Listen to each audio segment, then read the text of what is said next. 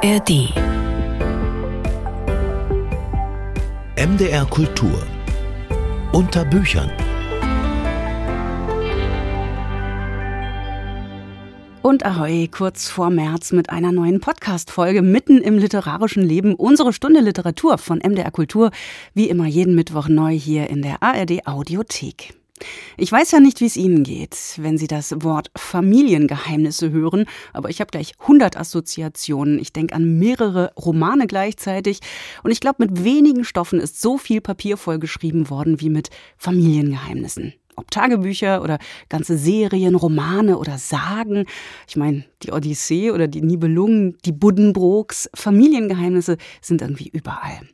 Und um die soll es auch in dieser Folge unter Büchern gehen. Ich stelle einen neuen Podcast vor, der genauso heißt, Familiengeheimnisse.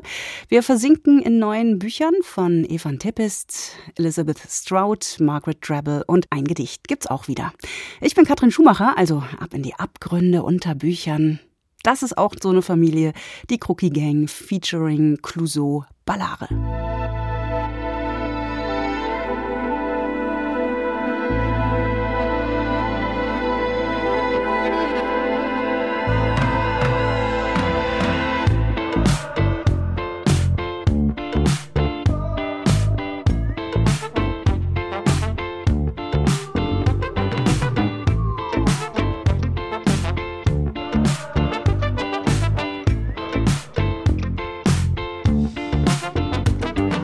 Davanti allo specchio ti guardi, sai che sei bella, ti muovi. Bolero, come se niente fosse. Chiedi di piaccio, sono compagniero. Quando la porta si chiude e si spegne la luce, tutte le stanze sott'acqua, manca respiro, lotto fino alla fine. Niente va bene perché ci aspetto qui fino alle tre. Nessuno si salva da sé, voglio che parli con me, ma vuoi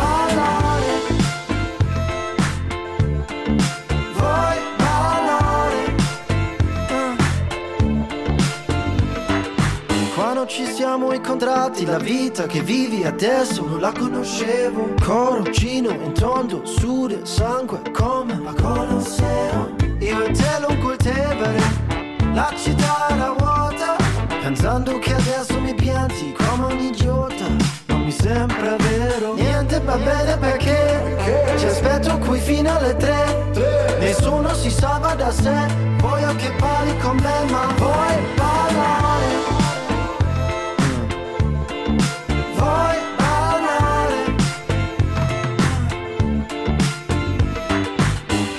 La luce carezza la pelle, non pensi più, lasci la stanza, un drink in mano, tutti ti guardano.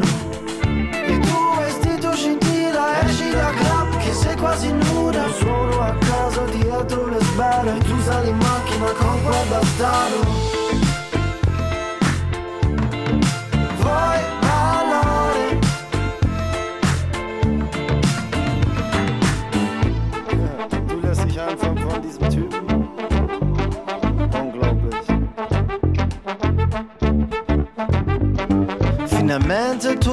Funziona, tutto funziona. Come coi Lego, non sarà più come prima, più come prima. Stammi bene, ti chiedo. Non dirmi tu di normale, non illuderti perché fa male. Le valigie son fatte, volevo dirtelo, voglio parlare, ma sai parlare.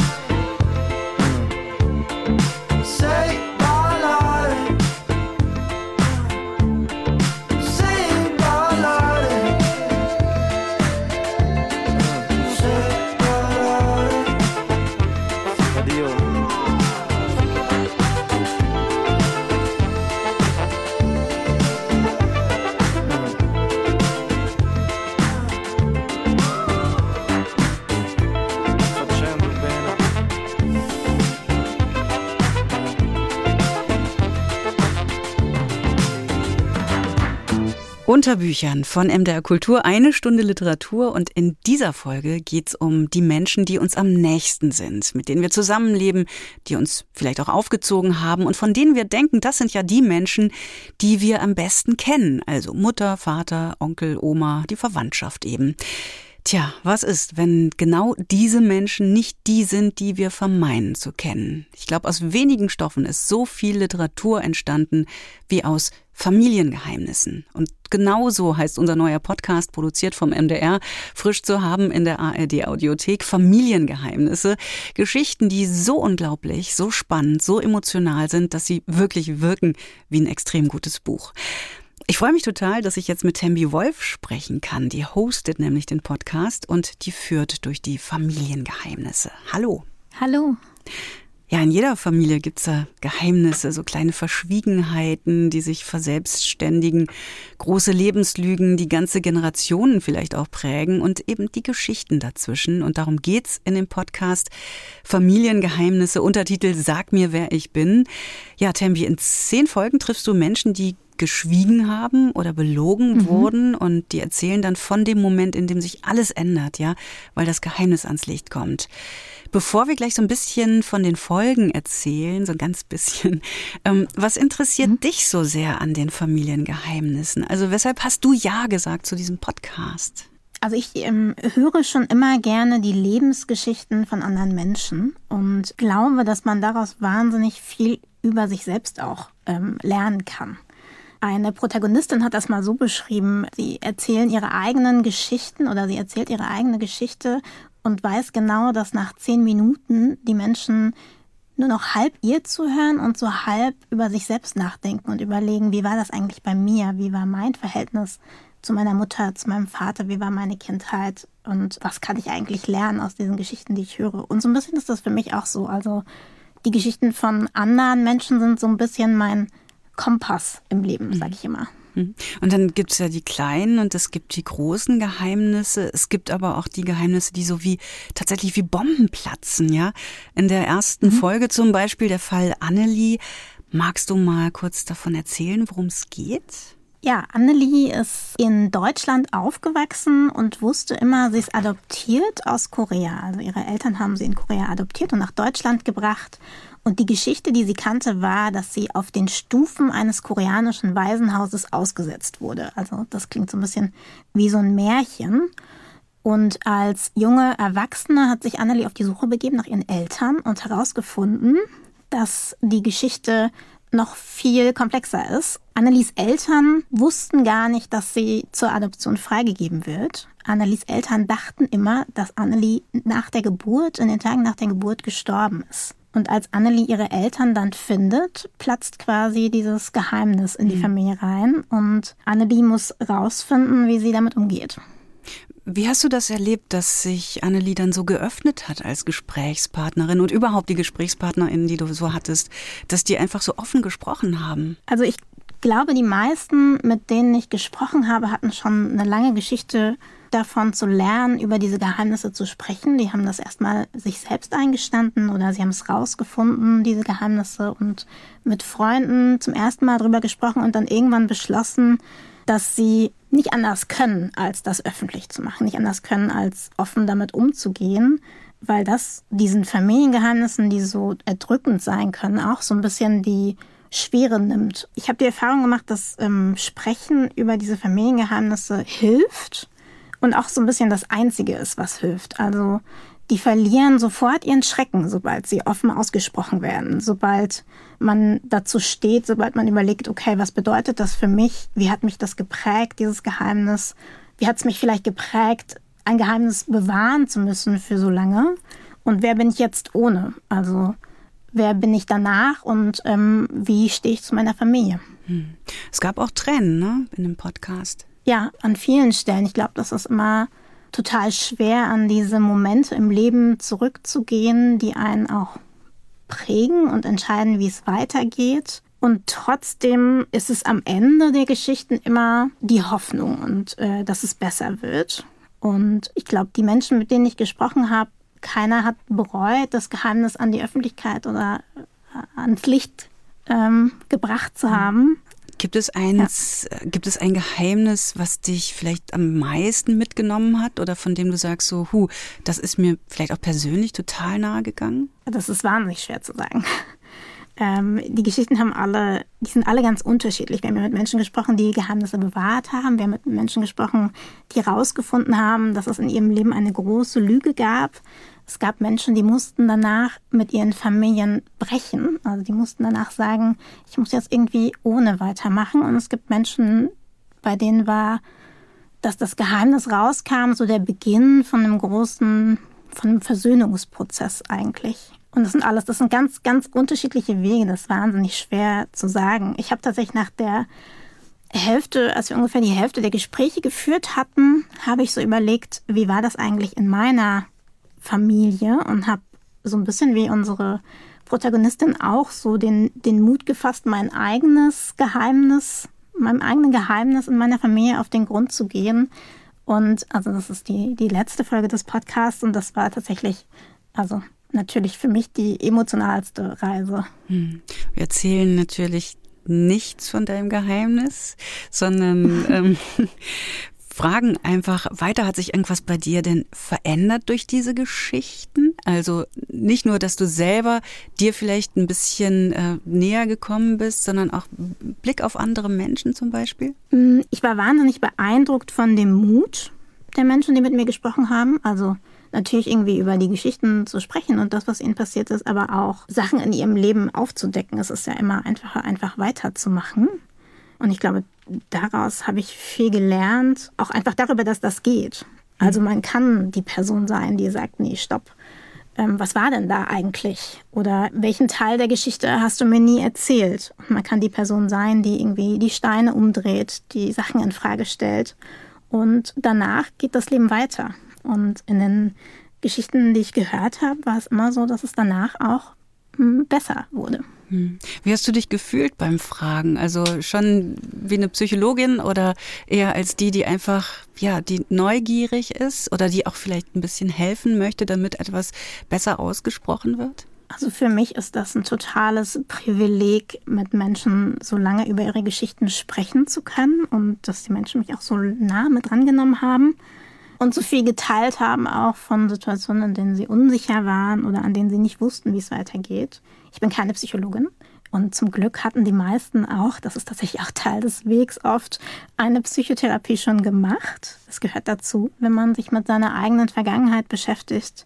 Ich habe einfach aus, aus eigener Neugier gefragt und hatte irgendwie das Glück, dass äh, alle Menschen, mit denen wir gesprochen haben, wahnsinnig offen waren und auch wollten, dass andere ihre Geschichten hören. Also andere, die auch herausfinden, dass ihre Väter nicht ihre Väter sind, die auch in Umfeldern aufwachsen. Wir haben mit einem Protagonisten gesprochen, der in einer Sekte aufgewachsen ist. Der meinte ja, er, weiß, dass anderen das auch so geht und dass andere sich auch fragen, kann ich mich umdrehen, kann ich die Person sein, die irgendwie alles in Frage stellt und ein neues Leben anfangen.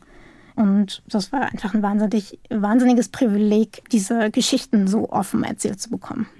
Es sind zehn Folgen geworden. Ne? Es geht um tatsächlich, es geht um Outing, mhm. es geht um verschwundene Väter, totgeglaubte Menschen, also wirklich um ganz krasse Geschichten. Wenn man sich dann mit solchen Schicksalen beschäftigt, muss man ja auch irgendwie wieder rauskommen aus, aus den Filmen der anderen gewissermaßen, also emotional wieder ein bisschen runterkommen. Wie hast du das geschafft? Also wie bist du rausgegangen aus diesen Gesprächen? Gute Frage.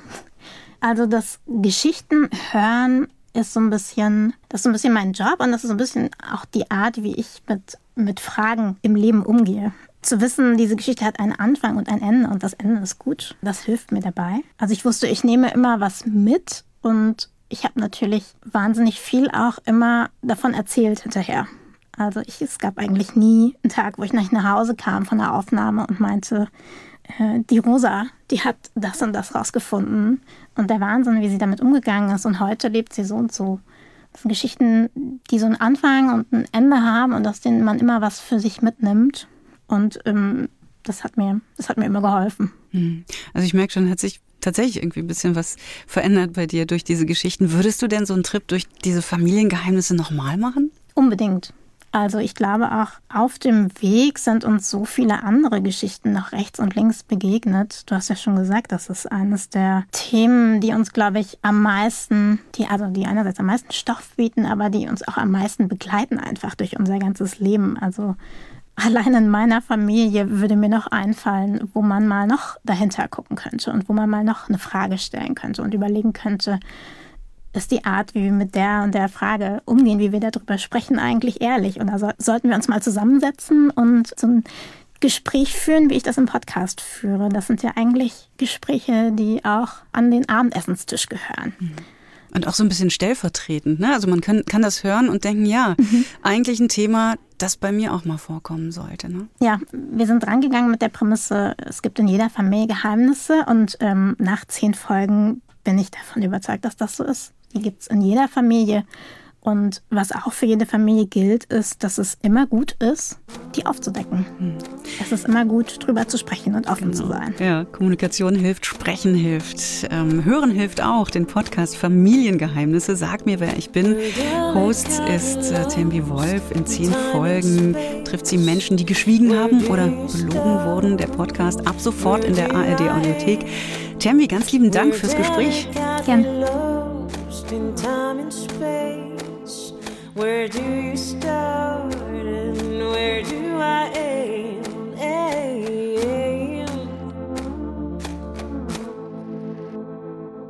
We started our journey long ago. I guess you know, but I don't show it. We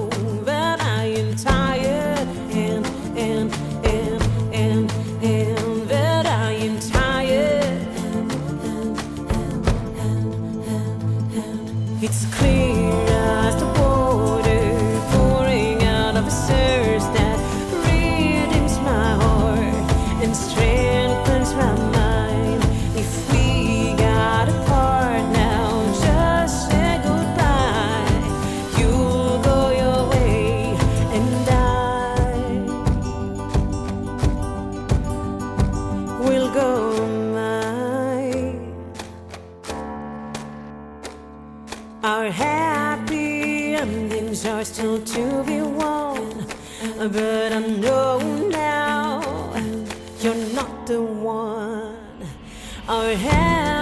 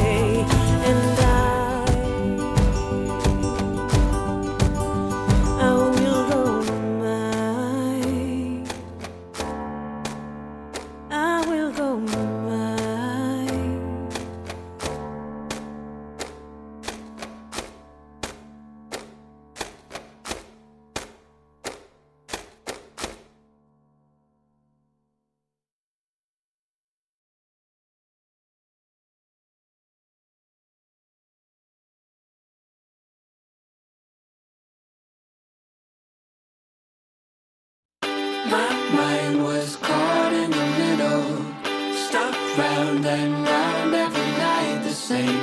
You got me out like a summer's day. Don't you let yourself get comfortable.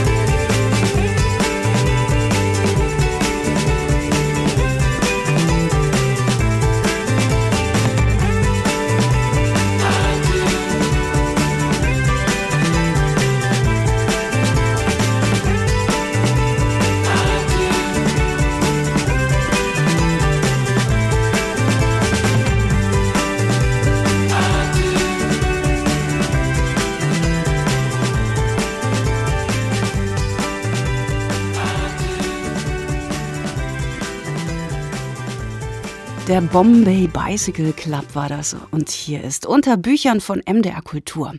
Mit einem Essayband über Sex, über Sprache und über Gemeinschaft ist Ivan Teppes zum Shootingstar der queeren Literatur geworden. Mit dem Essay Power Bottom war Teppes im Finale des Edith Essay Preises 2021. Und jetzt steht das Romandebüt in den Startlöchern. Das heißt, schreib den Namen meiner Mutter. Kaiser Rabi stellt das Buch vor. Die Ausgangslage ist fast schon altbekannt. Alex kommt aus Berlin in die Kleinstadt nach NRW gefahren, weil die Beerdigung des Großvaters ansteht. Außerdem hat Alex Agentin ihr einen Schreibauftrag besorgt. Sie soll einen Essay über ihre Mutter schreiben. Also quartiert sich Alex wieder zu Hause ein und setzt sich mit ihrem Aufwachsen, der Kleinstadt und ihrem Elternhaus auseinander. Das ist keine so einfache Aufgabe, denn Mutter und Tochter trennen Welten. Als die Mutter den Powerknopf ihres tiefer gelegten Minis drückte, warnte eine laute Stimme vor Staus im Ruhrgebiet. Gut siehst du aus, sagte sie beim Ausparken und blickte über ihre Schulter an Alex vorbei. Sie hatten sich mehr als zwei Jahre nicht gesehen.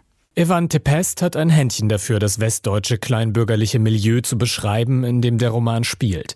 Mit wenigen Strichen entsteht da eine lebendige Welt, aus der die Protagonistin Alex sich verabschiedet hat, mit der sie eigentlich nichts mehr zu tun haben will und die sie doch geprägt hat. Wie das Sprichwort eben so sagt. Du kriegst die Leute aus dem Dorf, aber das Dorf nicht aus den Leuten. Gleiches gilt auch für die Kleinstadtvergangenheit, die Alex bis in die Großstadt verfolgt. In den letzten Wochen hatte sie das Gefühl gehabt, dass ihre Friends in Berlin ihr nach und nach abhanden gekommen waren. So unbeschwert Alex auch zu wirken versuchte, sie schienen zu spüren, dass ihr das Leid anhaftete wie ein schlechter Geruch. Je seltener sie Alex danach fragten, wie es ihr ging, desto mehr zog sie sich zurück. Schreibt den Namen meiner Mutter kann man gut in der Tradition solcher Bücher wie Rückkehr nach Reims von Didier Eribon lesen. In beiden Texten geht es darum, wie queere Menschen mit ihrer Herkunft brechen und sie doch nie ganz loswerden. Für Protagonistin Alex scheint die Auseinandersetzung mit der Mutter dabei aber eher ein Weg zu sein, mit sich selbst reinen Tisch zu machen. Bei Eribon stand dagegen auch die Suche nach Antworten auf den Aufstieg der Rechten in Frankreich im Vordergrund. Tippest beschränkt sich hingegen auf ein paar kleine Szenen, in denen Verwandte Sprüche zum Thema Geschlecht von sich geben dürfen.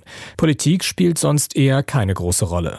Kennst du überhaupt jemanden, der nicht binär ist? fragte Alex zurück. Es geht ums Prinzip, antwortete ihre Tante. Ich frage mich, warum du dich so darüber aufregst. Ach, Alex, wir Frauen dürfen uns einfach nicht die Butter vom Brot nehmen lassen. Lesenswert macht den Roman vor allem, dass Tempest so gekonnt verschleiert, worum es im Kern eigentlich geht. In der rheinischen Provinz platzt bei Alex nämlich ein Knoten. Sie spricht das erste Mal aus, dass sie nicht binär ist. Ein zweites Coming Out sozusagen.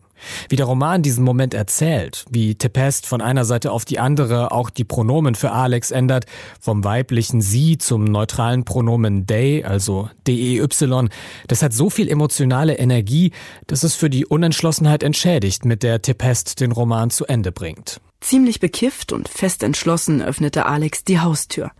Day fühlte sich unbesiegbar. Das PMS stimmte Alex wagemütig. Der Rausch machte deren Gedanken so leicht wie den Kormoran, dessen starrer Körper ein segelndes Kreuz am Himmel bildete. Alex würde mit der Mutter reden. Schreibt den Namen meiner Mutter reißt dabei viele Themen an, die für sich genommen schon Stoff für einen ganzen Roman böten. Zum Beispiel, wie wird man eigentlich als queere Person alt, wenn die ganzen Lebensentwürfe wie Kinder, Kombi, Doppelhaushälfte nicht zu einem passen? Wie wird man von den Traumata aus der Kindheit geprägt? Und muss zwischen Eltern und ihren Kindern alles ausgesprochen werden? Alex Suche nach Antworten hat Tempest in einer angenehm unprätentiösen Sprache aufgeschrieben. Den unbedingten Willen zum literarischen Experiment, den manche Texte, die sich mit Queerness beschäftigen, an den Tag legen, lässt Tempest hinter sich. Dass der Roman am Ende etwas unentschlossen wirkt, kann man ihm auch positiv auslegen. Tempest erzählt das Coming Out als nicht-binär nicht als Ende einer Geschichte, sondern als Wendepunkt. Und das ist wiederum gar nicht altbekannt, sondern ganz frisch und gegenwärtig. Kaiser Rabi war das über Evan Tempest. Schreib den Namen meiner Mutter. Erschienen beim Piper Verlag.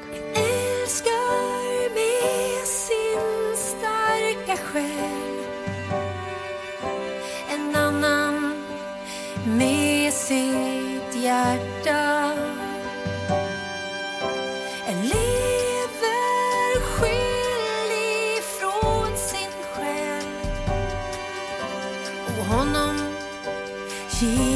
lords of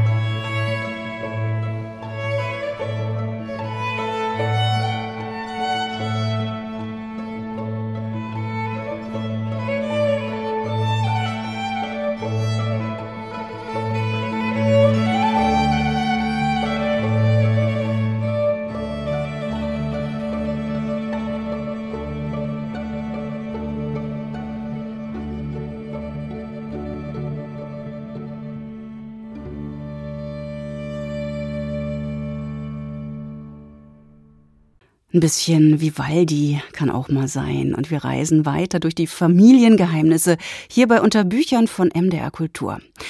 Als ich das erste Mal einen Roman von Elizabeth Strout gelesen habe, muss ich sagen, ich war hin und weg. So über Klassismus, über Liebe, über gesellschaftliche Abgründe zu schreiben und dann auch noch mit wirklich kundiger psychologischer Analyse, das habe ich selten gelesen. Elizabeth Strout für ihren Roman Olive Kittredge bekam sie 2009 den begehrten Pulitzer-Preis und jetzt hat sie ein neues Buch mit dem Titel am Meer vorgelegt. Ich bin neugierig, ich habe es noch liegen zum Lesen und mein Kollege Ulf Heise, der hat es schon getan. Geschichten über Beziehungskrisen sind die Passion von Elizabeth Strout. Dieses Metier beherrscht sie perfekt. Es ist seit jeher ihre ureigene Domäne, sozusagen ihr Jagdrevier. Versiert erzählt sie deshalb in ihrem jüngsten Roman von einer Ehe, die schon vor Ewigkeiten scheiterte. Doch die einstigen Partner fühlen sich einander noch nahe und pflegen Kontakt, schon wegen ihrer Töchter. William ist mein erster Mann. Wir waren 20 Jahre verheiratet und sind etwa ebenso lange geschieden. Wir stehen gut miteinander. Ich habe mich all die Jahre hindurch immer wieder mit ihm getroffen. Wir waren als Jungverheiratete zusammen nach New York gezogen und beide dort wohnen geblieben. Aber weil mein zweiter Mann gestorben und William von seiner dritten Frau verlassen worden war, hatte ich ihn im letzten Jahr öfter gesehen. Zu Beginn der Handlung bittet William seine Ex-Frau urplötzlich darum, ihn in den Norden der USA in ein weit entferntes Ferienhaus zu begleiten. Die Bedingungen am Atlantik im Bundesstaat Maine erweisen sich als rau, und die Ich-Erzählerin, die sich rasch als Schriftstellerin outet, ahnt nicht, warum ihr ehemaliger Gatte sie unbedingt dorthin locken möchte. Diesen entscheidenden Moment umreißt Elizabeth Strout mit der für sie ganz typischen Lakonie. An dem Tag, als er bei mir ankam und fragte, ob ich mitkommen wolle, hatte er seinen riesigen Schnauzbart abrasiert und sein dichtes weißes Haar ganz kurz schneiden lassen. Er war schon 71, aber irgendwie stürzte ihn all das offenbar in eine Art Midlife oder wohl eher Alterskrise. Seine weitaus jüngere Frau war ausgezogen und hatte die gemeinsame zehnjährige Tochter mitgenommen. Seine Halbschwester wollte nichts von ihm wissen.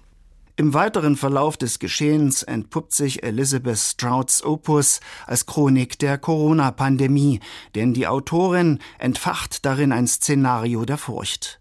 Als die Seuche von China auf die Welt übergriff, wusste niemand, wie man damit verfahren soll. Kein Wunder, dass Angst die Rückblenden der Dichterin prägt, weil keiner sich nach der internationalen Ausbreitung der Epidemie außerhalb der Gefahrenzone wähnte. Diese Situation der totalen mentalen Verunsicherung skizziert die Künstlerin äußerst plastisch anhand der Begegnung mit einer Person, die eine wichtige Konstante ihres Daseins verkörperte. Mein Steuerberater ist ein großer, korpulenter Mann. Wir sind beide gleich alt und wir mochten uns von der ersten Sekunde an. Wir haben keinen privaten Umgang. Deshalb klingt das vielleicht merkwürdig, aber er gehört zu meinen absoluten Lieblingsmenschen. Er war so unsagbar gut zu mir über die Jahre. Als ich in sein Zimmer trat, sagte er Abstand und winkte mir zu, und ich begriff, dass wir uns nicht umarmen würden wie sonst immer. Er witzelte über die Krankheit, aber ich merkte ihm an, dass er nervös deswegen war. Trotz oder gerade wegen der Infektionswelle finden William und die Hauptakteurin der Story nach Jahrzehnten der Trennung wieder zusammen. Diese späte Wiedervereinigung schildert Elizabeth Strout voller bitterer Melancholie. Ich fühlte mich alt, und William war noch älter, unsere Zeit war fast abgelaufen, dachte ich, und eine ganz reale Angst packte mich, dass William vor mir sterben könnte, und dann würde ich wirklich verlassen sein. Ich dachte, wir alle leben mit Menschen und Orten und Dingen, denen wir großes Gewicht beimessen aber am Ende wiegen wir nichts. Erneut zeigt Elizabeth Strout sich hier als Virtuosin des Familiendramas. In feingliedrigen Dialogen glückt es ihr, einen Kosmos der Empfindsamkeit aufzuspannen. Dank dieser Methode ähnelt sie Stefan Zweig und Arthur Schnitzler. Ulf Heise war das über Elizabeth Strouds Roman Am Meer. Der ist im Luchterhand Verlag herausgekommen und die Übersetzung aus dem Amerikanischen hat uns Sabine Roth geschenkt.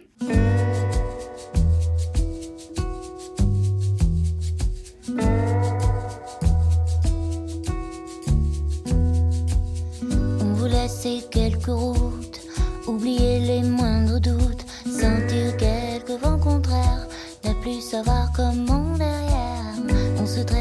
On se jure, et nos cœurs sont toujours purs, de n'avoir pas tant aimé, juste force d'y penser.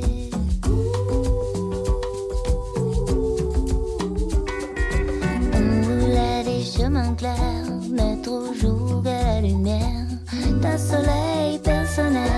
Nos ombres ne sont plus les mêmes. Cette aube n'a jamais fini. C'est les autres qui l'ont dit. Il faut bien à ceux qui n'attendent rien. Il est un autre monde.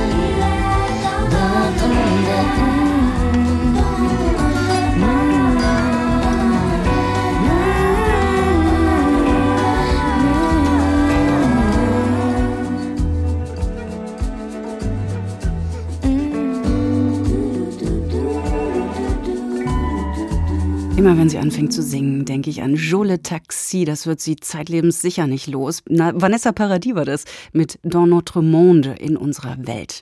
Und in dieser Welt hier geht's in die Bücher. Die Stunde Literatur von MDR Kultur unter Büchern. Heute mit Familiengeheimnissen. Es werden viele Bücher junger Gegenwartsautorinnen und Autoren veröffentlicht und das ist ja auch gut so, aber es hat sich bei den Verlagen auch rumgesprochen, dass man in den Archiven interessante, wenig angestaubte Geschichten finden kann. Gerade jetzt präsentiert der Dörlemann Verlag eine Autorin, die noch unter uns weilt, deren Bücher bisher aber nur antiquarisch oder auf Englisch zu haben waren. Margaret Drabble wurde 1939 in Sheffield geboren und in England für ihr Werk mit zahlreichen Preisen ausgezeichnet. Dass sie die Schwester der bei uns wesentlich bekannteren und kürzlich verstorbenen Antonia S. Byatt ist, kann man dazu sagen, muss man aber nicht, denn ihr Werk steht wirklich für sich. Entdecken kann man Margaret Drabble jetzt mit dem frühen Roman Mühlstein aus dem Jahr 1965. Bettina Baltschew hat das Buch für uns gelesen. Im London der 1960er Jahre führt Rosamund Stacey ein vergleichsweise ungewöhnliches Leben. Sie geht selten auf Partys, sie verbringt ihre Zeit am liebsten in Bibliotheken und Sex ist ihr ein Graus. Warum genau Rosamund dem Sex gegenüber so sehr abgeneigt ist, darüber macht sie sich in Margaret Drabbles charmantem und intelligenten Roman Mühlstein durchaus Gedanken. Ich habe versucht, alle möglichen Gründe für meine seltsame Eigenheit zu finden. Die übergesunde geschäftsmäßige Atmosphäre in meiner Familie, meine Isolation als Kind aufgrund intellektueller Überlegenheit, mein selbstsüchtiger, selbstschützender Hass gegen Bevormundung. Aber keiner dieser eingebildeten Gründe konnte erklären, warum sich meine keusche Abneigung so unwahrscheinlich hartnäckig hielt. Dass es mit George, dem dandyhaften Radiosprecher, doch einmal passiert, ist eher Zufall. Als sie bald darauf feststellt, dass sie von diesem einen Mal schwanger geworden ist, fasst Rosamund schnell den Entschluss, das Kind zu bekommen. George über seine Vaterschaft zu informieren, hält sie dagegen für unnötig. Ein aus heutiger Sicht äußerst egoistischer Zug, den sie damit begründet, George nicht zur Last fallen zu wollen. Was ganz sicher zur Eigenständigkeit Rosamunds beiträgt, sie hat gerade ihren Doktor in Literaturwissenschaften gemacht und gute Aussichten auf eine akademische Karriere. Die will sie keinesfalls aufgeben und agiert auch darin eher ungewöhnlich für ihre Zeit. Die Schwangerschaft geht die eigensinnige und im Übrigen wirklich sehr sympathische Rosamund an wie ein großes Abenteuer. Sie kommentiert alles, was ihr begegnet, mit erfrischend ironischer Distanz. So schaffte ich es, den verschiedenen Unannehmlichkeiten standzuhalten, dem Schild mit dem Buchstaben U am Fußende meines Bettes, das für unverheiratet stand, wie man mir erklärte, oder der endlosen Kette von Medizinstudenten, die meine Temperatur kontrollierten, verschiedene Körperteile mit kalten Holzlinealen abmaßen und dabei dümmliche Scherze rissen. Margaret Drabble zeichnet mit Rosamund Stacey das Bild einer Frau, die sich konsequent für den eigenen Weg entscheidet und alle Hürden sehenden Auges und mit Würde auf sich nimmt. Liest man das Buch heute, fast 60 Jahre nach seinem Erscheinen, so ist man überrascht, wie gut die Story immer noch funktioniert. Das liegt an den geschliffenen wie geradlinigen Sätzen, aber vor allem an Rosamunds selbstgewählter, radikaler Unabhängigkeit, mit der sie ihrer Zeit voraus ist. Einzig, dass sie den Kindsvater nicht in ihr Leben lassen will, irritiert. Da hat sich die Welt doch deutlich weitergedreht. Als Rosamund eines Tages zufällig George begegnet, zögert sie kurz, ob sie ihm sagen soll, dass er der Vater ihrer Tochter Octavia ist, tut es aber nicht. Sie wird von ihren Gefühlen, die sie bisher fest im Griff zu haben schien, überspült. Die Liebe hatte mich noch stärker isoliert als Angst, Gewohnheit oder Gleichgültigkeit. Es gab eine Sache auf der Welt, über die ich mir sicher war, und das war Octavia. Den Geschmack an Halbwissen hatte ich verloren. George jedoch hatte, wie ich sehen konnte, nichts von dieser Sicherheit. Weder beneidete noch bemitleidete ich ihn um seine Gleichgültigkeit, denn er war ich. Das Ich, das ich ohne den Zufall, ohne das Schicksal, ohne das Glück, ohne meine Weiblichkeit immer noch gewesen wäre. Mühlstein ist ein kleines literarisches Juwel. Das Thema Mutterschaft, das gegenwärtig oft kontrovers und hochemotional besprochen wird, geht Margaret Drabble hier völlig unsentimental mit einer diskreten Britishness und menschenfreundlichem Humor an. Trotzdem schwingen die existenziellen Fragen, der Schmerz und das Glück, die mit der Geburt eines Kindes verbunden sind, auf jeder Seite mit. Es ist die Würdigung einer bewusst alleinerziehenden Mutter, die bis heute nicht an Glanz eingebüßt eingebüßt hat. Bettina Balcev war das über Margaret Drabble Mühlstein aus dem Englischen von Irmela Erkenbrecht und mit einem Nachwort von Verena Rosbacher, erschienen im Dörlemann Verlag.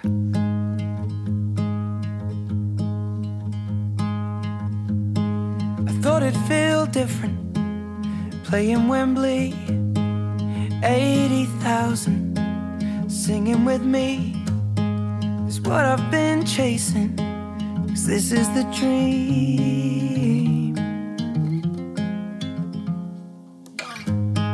When it was all over, I cleared out the room, grabbed a couple beers, just me and you. Then we start talking the way that we do. It funny how the simplest things in life can make a man? Little moments that pass us by. Oh, but I remember the first kiss, the first night, the first song that made you cry, the first drink, red wine on a step in Brooklyn. I still feel the first fight we both made it out alive I can't wait to make a million more first times.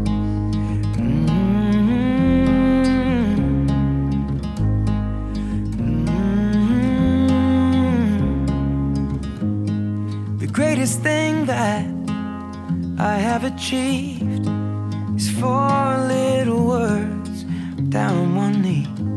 I said, darling, are you joking? And I just said, please.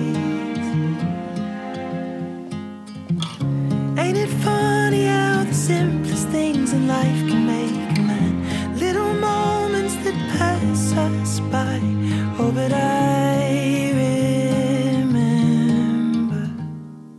the first kiss, the first night, the first song that made you cry, the first look in your eyes. When I said I love you, I can still feel the butterflies from when we stumbled home that night. I can't wait to make a million more first times.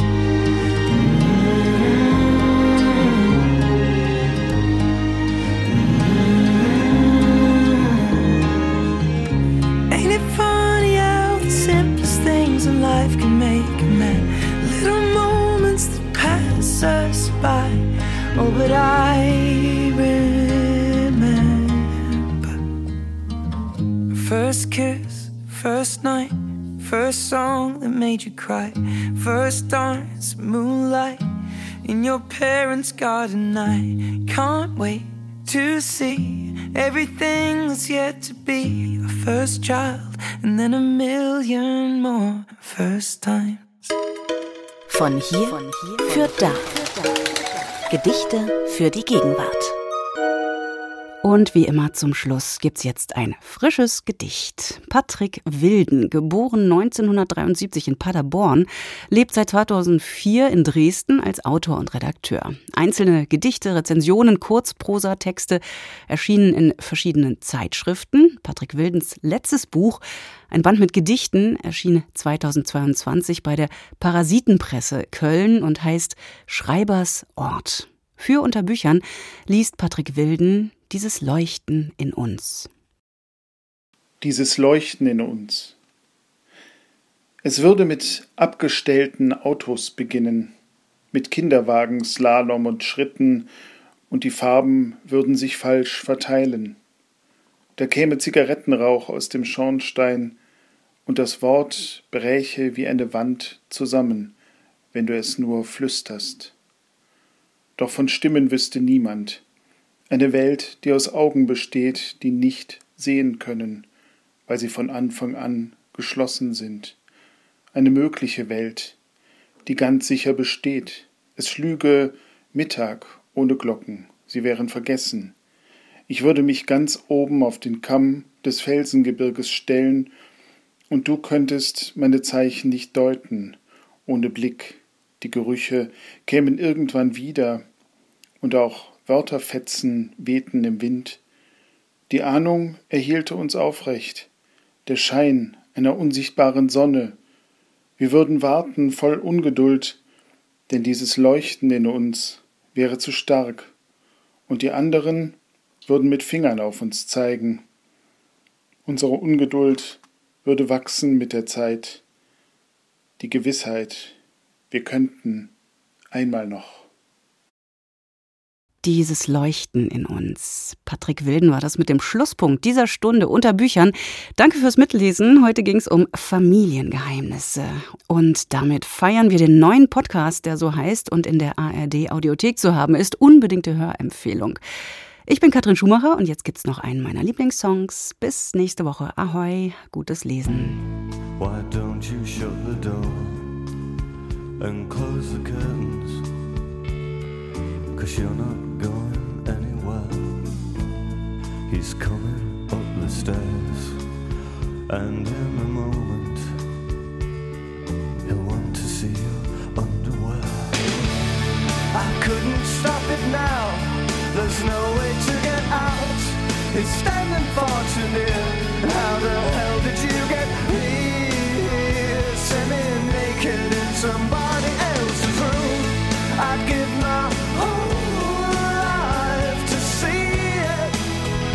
just you stood there, only in your underwear.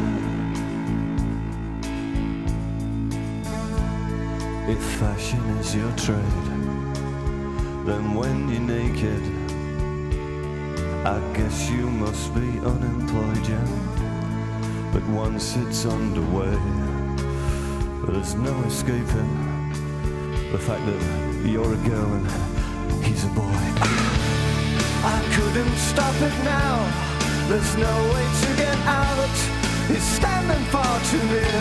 How the hell did you get here? Semi-naked in somebody else's room. I'd give my